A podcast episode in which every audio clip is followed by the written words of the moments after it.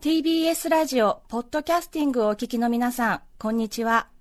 安住紳一郎の日曜天国、アシスタントプロデューサーの大中マリアです。今日は450回目。今週のポッドキャストは特別編です。来週、元卓球日本代表、平野早香さんをお迎えしますが、4年前にもご登場いただきました。2012年9月9日放送分、ゲストコーナーをお聞きください。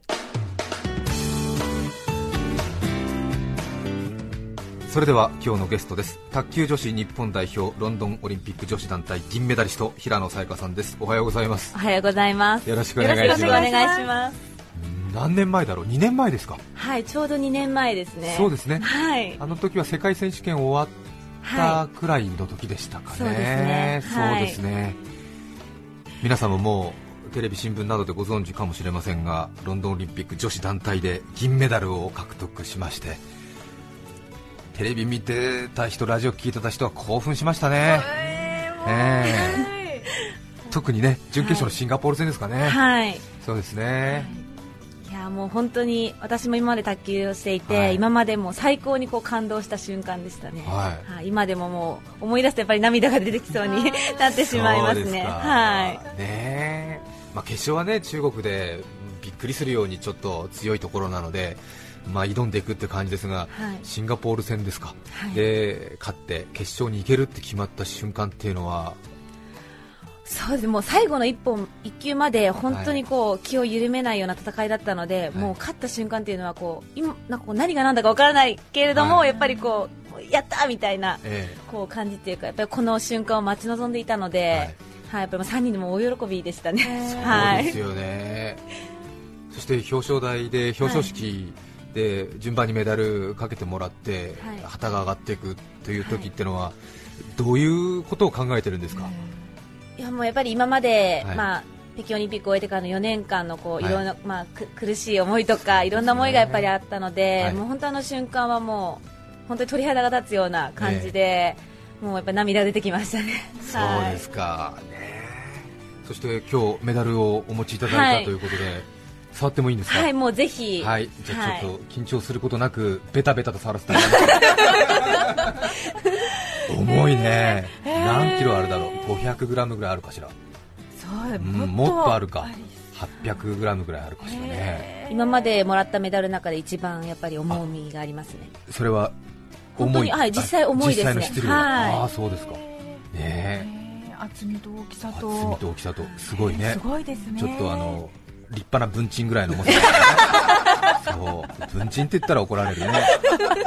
いやでも、これがね、やっぱり、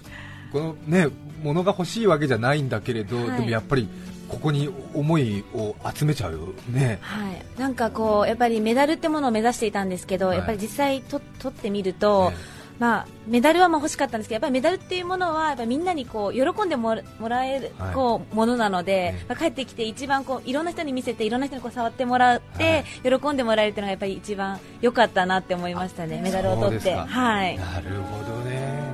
ここの横に種目が書いてあるんですね、刻印されてるんですね、はい、テーブルテニス、ウーマンズ、ウーメンズティームって書いてますね。このへえ厚みのあるこのゴム、うん、1, 1センチぐらいの厚みの、最後に。すごいですね。これもらった日の夜っていうのは恥ずかしいと思いますけど、どういう感じでこのメダルをめでるんでしょうか？いや、実はそれ、よくいろんな方に聞かれるんですけど、えー、3人とも多分バッグにしまって寝たと思うんですよ、もうあの表彰式を終えてからずっとこうあのいろんな曲を回らせていただいたので、でねはい、もう夜中に帰ってきて、朝また取材っていう感じだったので、もうバッグの中入れたまま寝ちゃって、ああみたいな、メダルをバッグの中入れたまま寝ちゃったみたいな感じで、はい、ね、もう疲れ切って、そうですね。人生にね何度あるかわからないメダルをもらった夜だもんね。そうですよね。新婚初夜みたいなもんでしょ。疲れて寝ちゃったみたいな。そういうことだよね。ものすごいその喜びが頭の中でアドレナリンっていうんですか興奮物質が出て、はい、もうものすごい興奮状態になるんですけどやっぱり疲れてると眠くなるものですか？そうですね。あの私は意外にシンガポールの,、あの試合の前の日も普通にこうぐっすり寝れたんですよね、やっぱりまあそれまでずっと緊張感をこう保ってたっていうのもありますし、遅くまでこう話し合ったりとか、ビデオを見て研究したりしてたので、もうぐっすり寝れてしまって、まあ、逆にあの中国戦の前の方がこう興奮するというか、決勝戦であんなところで試合できるなんてと思って、なかなか寝つけなかったですね。そうですか。はいものすごく精神修行もね重ねてきた平野さんでさえ眠れなくなるというね。前回お聞きしましたもんね2年前お話聞いたときに、はい、世界選手権ってねあまりのそのテレビ東京中心に中継されてましたけどもあまりのその精神的な強さにちょっと迷える日本国民たちが平野さんたちにすがったっていうぐらいね、ね そうだったんです。いやあの本当に2年前の世界選手権で、えーはい今回はちょっとね福原さんとか石川さんのなんかこう、はい、面倒を見てるっていうかその精神的なことのリーダー的な役割をやってたようなところあると思う、世界選手権の頃の平野さんは鬼と呼ばれてましたからね、はい、もう鬼がラケットを持ってやってくるっていうのが、はい、キャッチフレーズみたいな感じになっていたので、はい、そうですよね。2年前のあの時の平野さんのイメージと今回のオリンピックのイメージ画面から伝わってくる雰囲気が違ったんですけどもそれはご自分でお気づきですか？あの皆さんにこう帰ってきてからすごい言われましたね、はい、あの自分では、まあ、本当試合に臨む気持ちというのは、まあ、どの大会もやっぱりあまり変わらないので、はい、ただこう今回は、はい、あのどうしてもこうシングルスが先でその後団体戦だったので、はい、他の競技の選手もみんな試合が始まってた中で自分はこうずっと毎日練習をして、試合に備えるっていう時期が長かったので、もう試合がしたくてしたくてしょうがなくて、もう用意ドンって言われたら足がもう動き出しそうなそそんなような感じだったので。もう初戦のアメリカ戦なんかはもう本当に嬉しくて、はい、もう早く試合させてっていうような、はい、そんな気持ちになりましたね、これはもう私も今までで初めてのはい、経験、ね、そうですか、はい、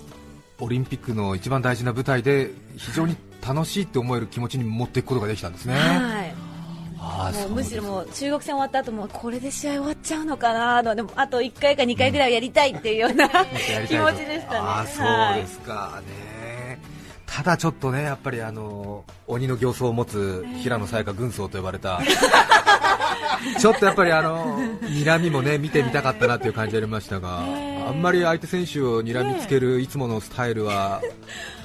今回はまあダブルスの、ね、はい、試合が多かったので、まあ、本当パートナーと話し合いながらっていう感じだったので、うん、まあ、パートナーと話すときは、まあ、どうしてもそんなこう睨みは多分来て。なかったはい。まあ、いろいろ話し合いながら、まあ、相手と戦うという感じだったので、はい、やっぱりこう2人のこうコミュニケーションも取らないといけなかったので、うん、そういうことを考えると、まあ、パートナーに睨んじゃうとねパートナーがちょっと力発揮できなくなっちゃう、ね、困ってしまうので、はい、先輩超機嫌悪いんだけどみたいな。そうか。やっぱりシングルスとダブルスで戦い方違いますね。違いますね。全く違いますね。はい。今回は年下の福原さん石川さんとということなので平野さんが石川選手の言葉にちょっと耳を傾けるっていうようなそういうような映像が多く日本では配信されてましたね、ちょっと平野さんがこう、はい、腰をかがめて、はい、んって聞いて、うんうんうんって3回ぐらいうなずいて、プレーに入るという。えーあれは結構やっぱりどういうことを話してるんですか？いやもう本当に試合の中では、はい、あのやっぱりどういうボールがやりやすいとかどういうコースに打ってほしいっていうのがお互いこう話し合うので、うん、まああのやっぱりお互いがこうやりやすいあのプレーをしたいと思ってたので、はい、そういうことですね。このコースがいいかなとかこっちのボールがいいんじゃないかなっていうことをお互い話し合って自分が打つボールを決めていたので、あはい。あんまり精神的なことは話はしないんですか？そうですね。あの、えー試合のもう中ではないですね、ただあの1ゲーム1ゲーム終わった合間には、はい、はい、あのやっぱり強気でいかないといけないよねとか、うん、やっぱこういう雰囲気の方がいいよねっていう話は多少してましたね。ね。はい、何かなんとなくこう卓球だとトップアスリートの集まりなんですけども団体戦で1人が終わって勝つにしろ負けるにしろ戻ってきて、監督と選手同士でちょっとミーティングみたいのを軽く1、2分しますよね。はいあれはなんかすごく見ててどんなことを話しているのかなっていうのが気になるんですが。そうですね、まあ、まずは監督さんにアドバイスもらった後、はい、まああの卓球の監督さんの場合はもう本当選手同士でもあの、言いたいことあったりとか、あの思ったことは言った方がいいっていう風な、うん、あの考えを持っている方なので自分たちもこう気づいた点をこう、はい、あのアドバイスしたりとか、はい、逆に相談したりとか、これいいでいいかなとかこのサーブの方がいいかなっていうことをお互い話して、まあ、それから試合に入るように。してますね。なんとなくね個人競技のイメージがあるからトップアスリートですから別にもうその段階で他人の意見など聞かずともっていうかむしろ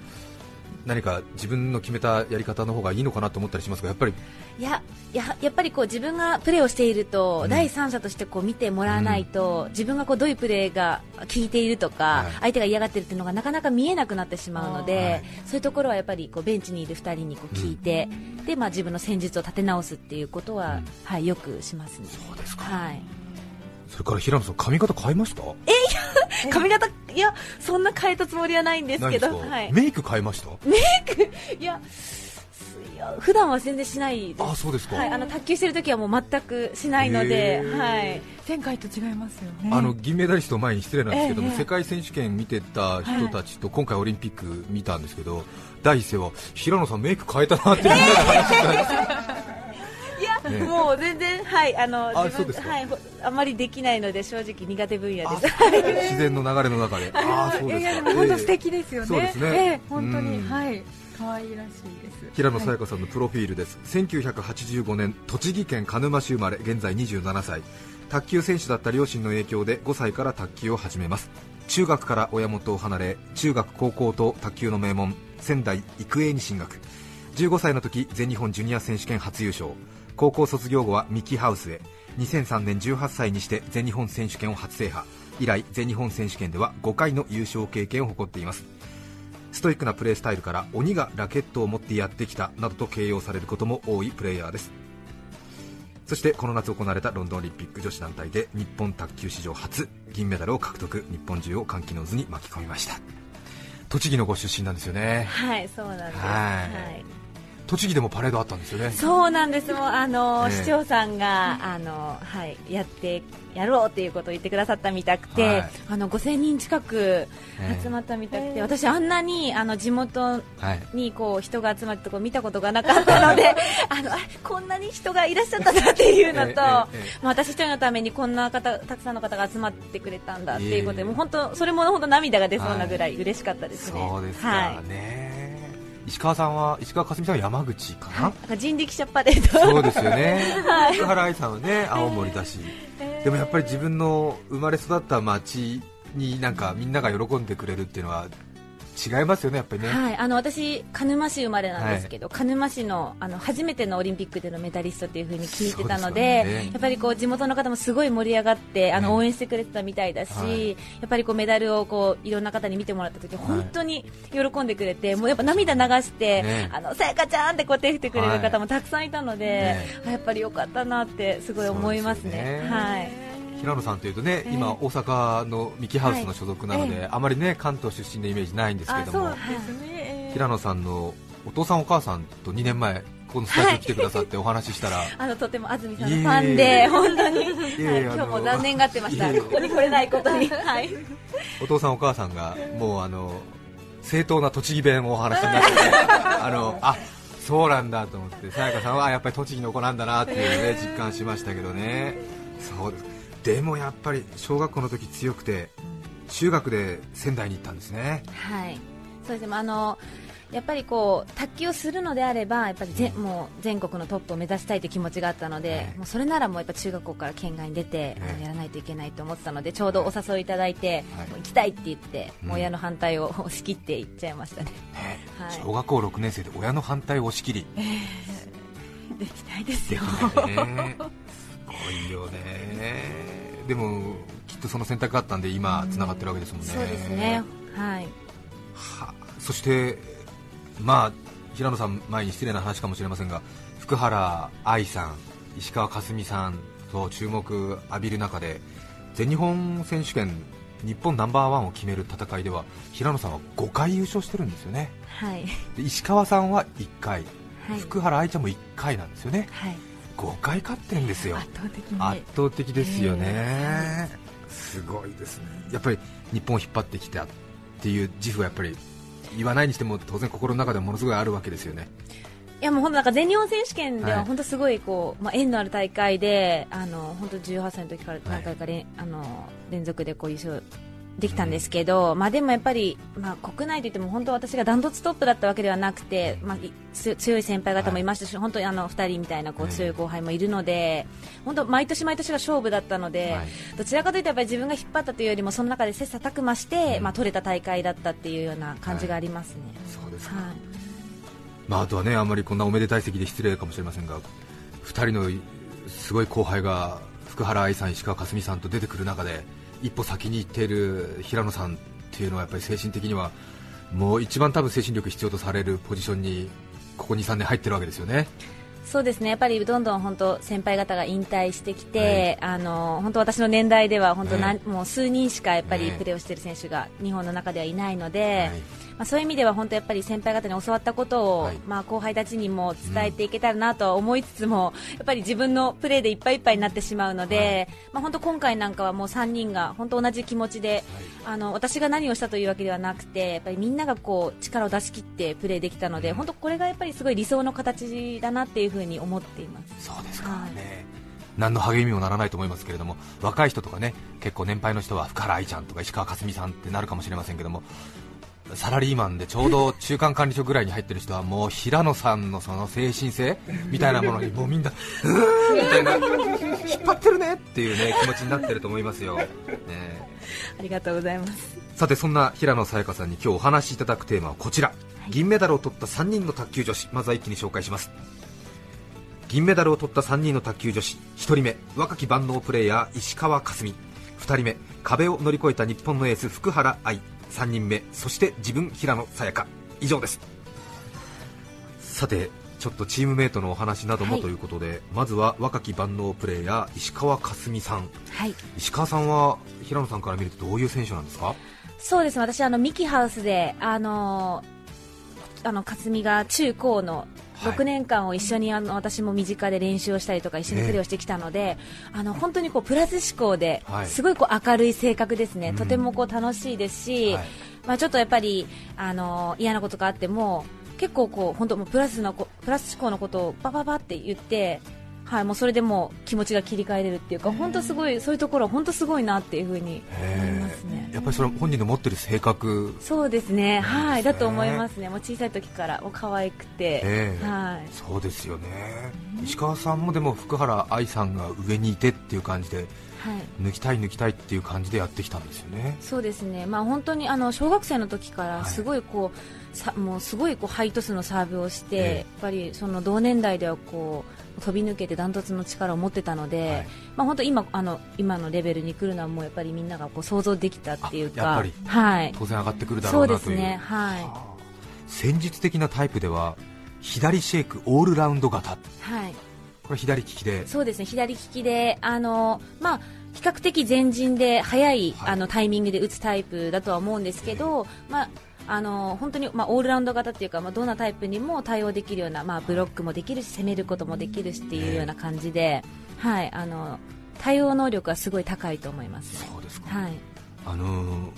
素人質問で申し訳ないんですけど最近はあのペンホルダータイプっていうんですか？昔のタイプの卓球ラケットを持ってる人ってのはほとんどいないんですか、はいそうですね。特に女子の選手では少ないですね、はい、男子選手のこうトップで何人かはいらっしゃるんですけど、女子ではやっぱりだいぶ少なくなってきましたね。そうですか、はい、今こう両面の内輪型のそうですね、はい、そうですよね。シェイクハンドっていうんですか、は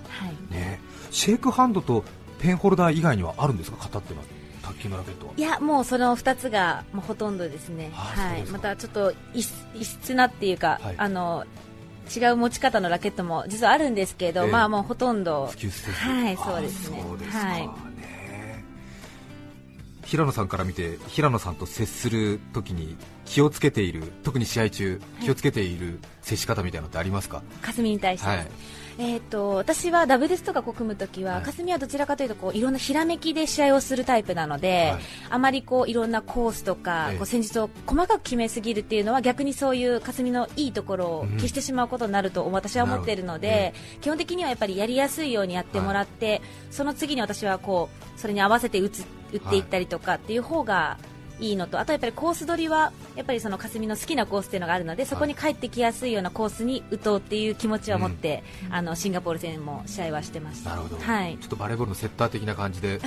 うまくそうですかね。石川佳純さんの打ちやすいラリーになるような感じの設定、はい、まあ、当然、平野さんもねやりやすいポジションであると思いますけども。すごいやっぱりこうひらめきであのすごいことができるって私は思っているので、はい、やっぱ勝負感があるので、はい、あまりそこをこうそこを決めすぎてしまうと、うん、やっぱり逆に発揮できないと、まあ、もったいないので、うん、やっぱりそこはもうダブルスとか、まあ、やっててもこう出してほしいので、はい、そうですよね、ひらめきね、はい、そうですよね。大抵この場合はこうだこうだみたいなのでやってて、はい、突然ここだったらこうやってみると意外性があるなみたいなことを突然やるんですね。そうですね。はい。はあ、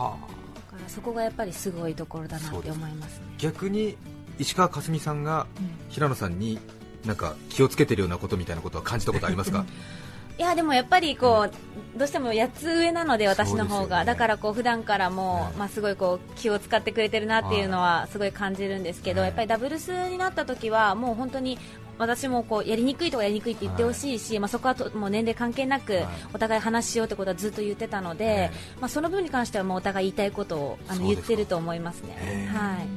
私も年下の子と一緒に仕事をするときがあるんですが、はい、8つとか10歳とか12歳とか一番ちょっと難しくないですか？そんなことないですか、ね、まあ、私あの実は弟が8つ下なので、はい、あんまりそのこうやりにくいなとかすごい年下だなってあんまり感じないんですよね、まあ、やっぱ選手としてはもう一流なので、ね、もう話せばもうすぐ伝わるような感じなので、ね、はい、さあそして2人目ですけれども壁を乗り越えた日本のエース福原愛選手、はい、愛ちゃんはもう卓球少女として小さい時から注目されてましたのでね、はい、そのプレッシャーたるやみんなが知ってるところだと思いますが、はい、そうですね。やっぱりまあ私から見ても、はい、本当小さい時からこう注目されて、うん、まあ誰もが知るまあ選手なので、ね、まあそのやっぱりこうプレッシャーっていうのはすごい大きかったと思うし、やっぱりそういう私はもう逆に愛ちゃんと同じ立場だったら、今こうこうやって続けることはできなかったんじゃないかなと思うので、そえー、そこは本当すごく尊敬してますね。はい。福原愛さんは戦術的には右シェイク前陣速攻型はい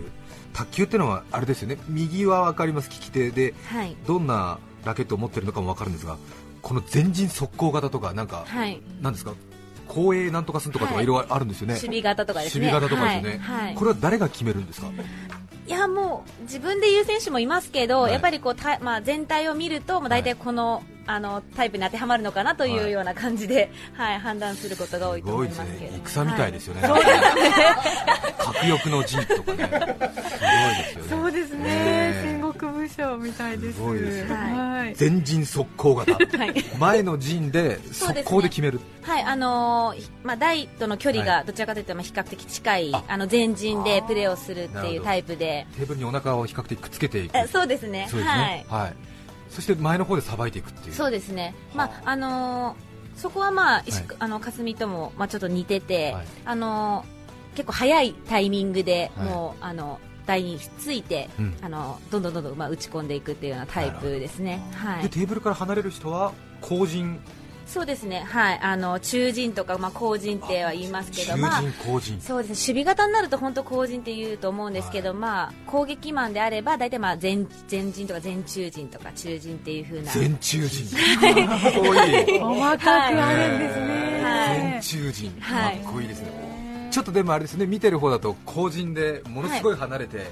ものすごい山なりのボールでずーんと返していく専門の人もいるわけですよね。そうですね。はい。それは後陣守備型みたいな。そうですね。守備型になりますね。で相手がミスするまで絶対ミスしないみたいな。はい。まあカカット型っていうカットマンっていうんですけど、はい、卓球の用語では。そうですよね。で相手がものすごい打つんだけど、まだ拾い切るという。ものすごい後ろから拾い切ってくる。そうですね。はい。でイラついて相手が失敗する。はい、そうですね。はあ。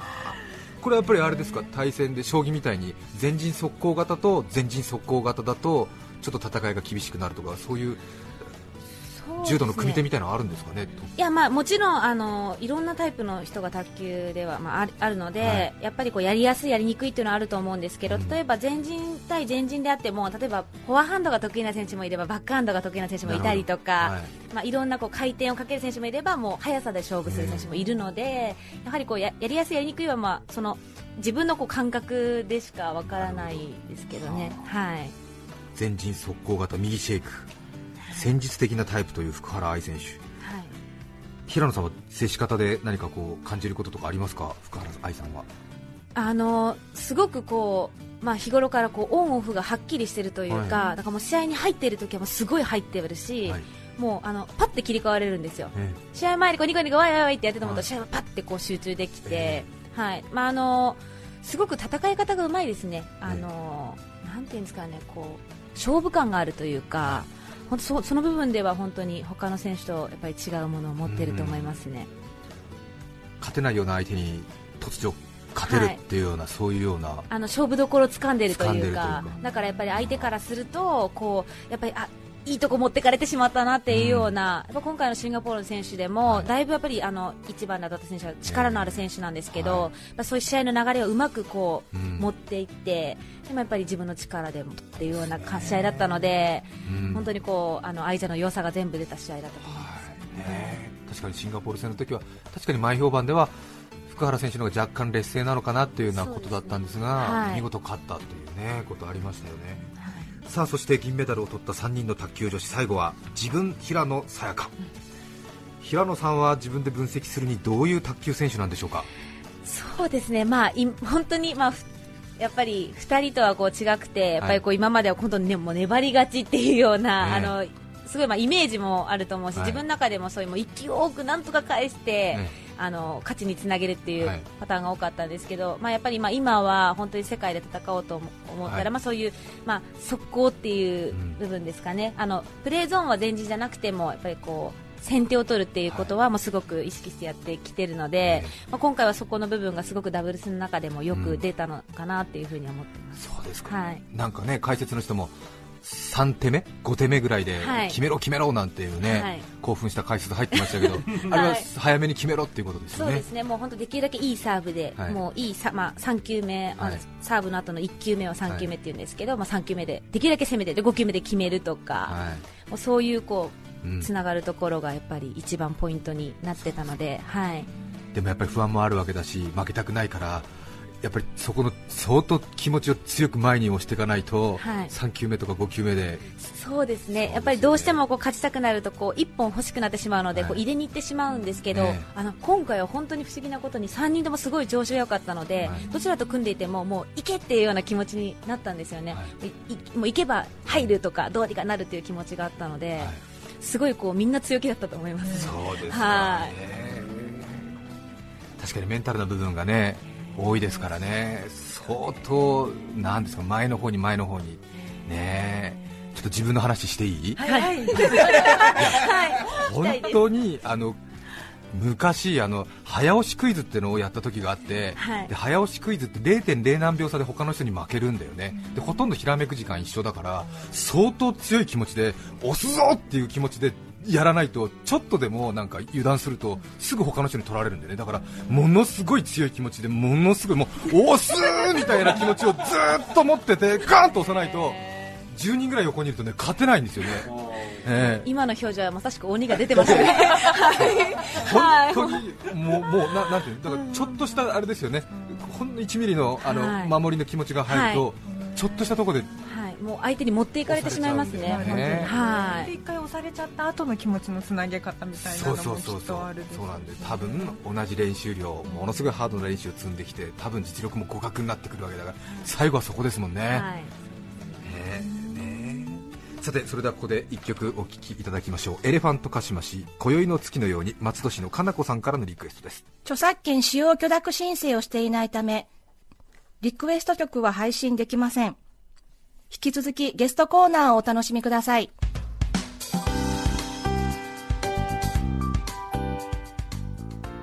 さて、リスナーの方から質問が届いています。えー、マードンさんから来てますね。えー、平野さんはじめまして、はい、質問があります。石川佳純さんと福原愛さんとではどちらが気が強いですか？気が強い、えー、いやもう3人とも気はどちらかといったら強いと思いますね、はい、はい、どうでしょうね、えー試合中ですかね。そうです。いやどちらも強気だと思いますね。なんかどちらがこう上とかはつけれないぐらい。はい。同じように。平野さんおめでとうございます。鹿沼市民だけでなく宇都宮市も喜んでます。ありがとうございます。アピール。ありがとうございます。栃木県大好きです。平野さん銀メダルありがとうございますロンドンオリンピックの感動ありがとうございますシンガポール戦の最後石川佳純さんと抱き合った場面が印象に残っていますこれからも頑張ってください。私も中学高校と卓球をしていたので卓球の人気アップにつながっていけばいいなと思っています。という。そうですよね、はい、日本で卓球をやってる人たちはこのメダルが初めてなんですよね、はい、オリンピックでは。もうみんなが願っていたメダルなので。そうですよね、はい、いや本当に部活動で卓球やってた人とか嬉しいと思いますよ。みんな嬉しいですね、え。ーもうね、えー、中国出身のプレーヤーばっかりですもんね。そうですね。もうどこに行ってもやっぱ中国の帰化選手がいるっていうような感じになっているので、はい、まあだからこそ今回の日本のメダルっていうのは日本人だけで取った、うん、まあ、ね、メダルなので、はい、そういう意味でもやっぱりこう、うん、卓球界として、やっぱりすごく価値のあるメダルだと思いますね。はい。さて4年後また行きますか？はい、もうあの実はロンドン、の前からもう次のリオは目指したいという気持ちがずっとあったので、はい、やっぱりこうまだまだ挑戦できるんじゃないかなという思いがあるので、はい、4年後目指したいと思います。そうですか。はい。今日は卓球女子日本代表銀メダリスト平野早耶香さんをお迎えしました。ありがとうございました。ありがとうございました。2012年9月9日放送分安住紳一郎の日曜天国ゲストコーナーをお聞きいただきました。それでは今日はこの辺で失礼します安住紳一郎のポッドキャスト天国。映画「ちはやふる」の大ヒットにより競技かるたを始める若者が増えているそうです。お聞きの放送は上の句下の句港区赤坂 TBS ラジオです。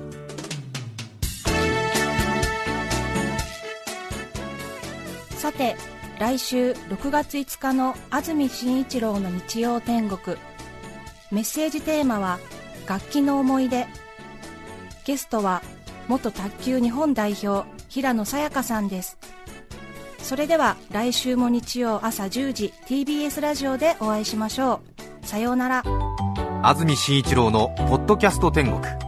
これはあくまで試供品皆まで語れぬポッドキャスト。ぜひ本放送を聞きなされ。